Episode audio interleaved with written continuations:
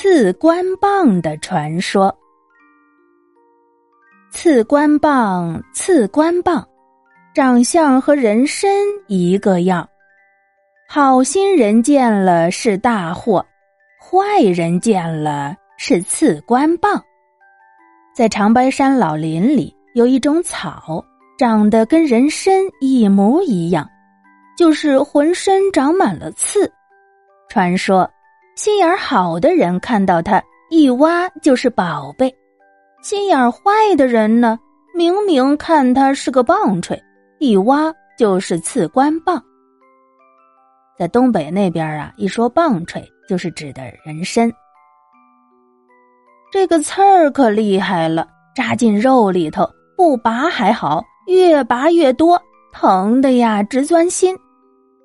这刺官棒咋这么厉害呢？老放山的人都知道有这么一个故事。早些年，长白山一带有个小县城，皇上派一个镇边官前来镇守。这个镇边官呢，是皇上的小舅子，谁敢惹呀？真是要珍珠不敢给玛瑙，要星星不敢给月亮，说啥是啥。他一到。老百姓的日子可就苦透喽。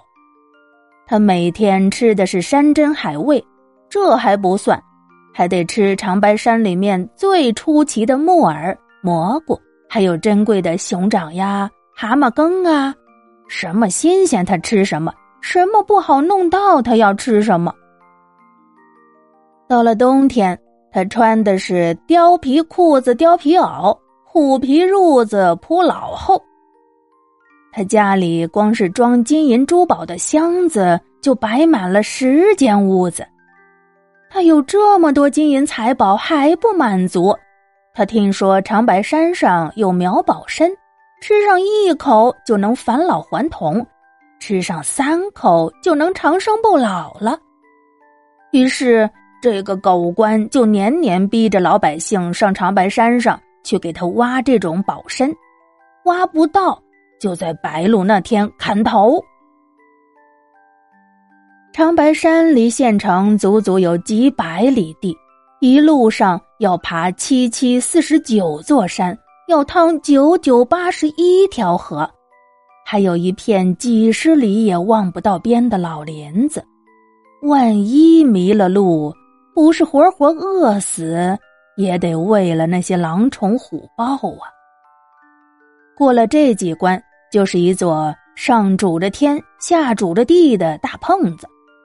传说这苗宝身就在这座大胖子上。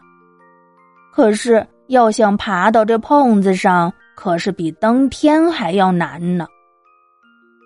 咱也不是东北人，我猜呀，这个大胖子应该指的就是，呃，山头吧。看字面意思是这个意思。为了这个苗宝参，那镇边关不知道逼死了多少穷苦的老百姓，方圆几十里的百姓们一个个提心吊胆，连庄稼都没人侍弄了。东城墙根底下有一户人家，总共两口人，一个老奶奶八十多岁，有个孙子十八岁，叫双全。这小伙子长得膀大腰圆，浑身是劲儿。每天上山打柴养活老奶奶。这年秋天，那个该死的狗官又逼着老百姓进长白山去给他挖宝参，闹得黑天白日，哭声震天，鸡犬不宁。双全小伙子是个热心肠的人，穷哥们儿有个危难遭灾的，他都会伸手帮助，让他把心挖出来都行。他看到这种情景，就想。要杀要砍，让我一个人去吧，省得这些人抛家舍业的，老婆哭孩子叫的。他就跑去对镇边关说了：“我一个人进长白山，管保找到宝身，你就别让别人去了。”镇边关一听就说：“你想一个人去也行，可是有一个条件。”要是到白露那天还交不来保身，可就得砍头了。双全很痛快的答应了，他托付乡亲们帮忙照看他的老奶奶，自己就腰里别上一把镰刀，带上干粮进长白山去了。双全肚子饿了就啃一块凉饼子，口渴了就喝山里的泉眼水，走了一天又一天，熬了一宿又一宿，爬过了七七四十九座山。趟过了九九八十一条河，也不知道走了多少天，眼瞅着到了一片老林子，他知道这就快要到长白山了。一进老林，抬头看不见天，光听这边猫猫叫，那边轰隆隆响，听见哗哗的流水声，可就是找不到河边这时候，他带的干粮也吃完了。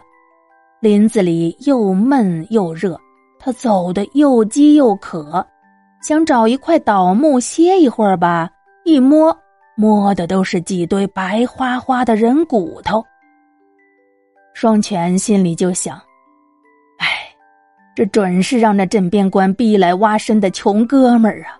这是死在山里了。”他不由得心中一阵难过，就用土和烂树叶。把这些尸骨埋好，跪到坟前说：“穷哥们儿，你们死的好苦啊！我双全但凡能够办到，就是让我搭上这条命，我也得给你们报仇。”